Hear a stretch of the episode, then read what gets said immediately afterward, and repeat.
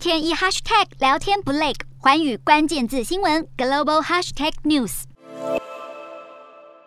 氢能是目前东亚地区几个国家希望多加研发使用的能源，而所谓氢能是指氢气加上氧气，经过电化学反应后所产生的电力能源。氢能的发电效益高，副产品只有热能和纯水，更可以高度压缩后以容器储存。其实早在乌俄战争开打前，南韩已经未雨绸缪，计划向氢能转型。南韩定下目标，希望在二零五零年将氢能变成最大的能源来源，要以氢气生产五分之一以上的电能。而南韩最大的天然气供应商 SK 已经投资折合。台币大约四千三百多亿来发展氢能。至于中国的氢能发展，则以量取胜。虽然中国的制氢量全球最高，但是达到工业氢气品质标准的只有一千两百万吨，大概百分之三十六。中国发改委在二零二一年也只提出比较短期的目标，希望全国在二零二五年有五万台氢能汽车。而在日本福岛县在三一一核灾发生后，当地政府痛定思痛，与能源供应商合作，制定新的能源政策。福岛县政府计划在二零四零年全面使用可再生能源发电。丰田汽车也在去年宣布要在福岛县开展氢能业务。BBC 指出，能源价格高固然促进了亚洲国家向氢能的转型，然而目前各国已经在生产或是计划生产的氢能，大多数是相对不环保的氢能。如果要达到以可再生能源生产的绿色氢，还有一段不短的距离。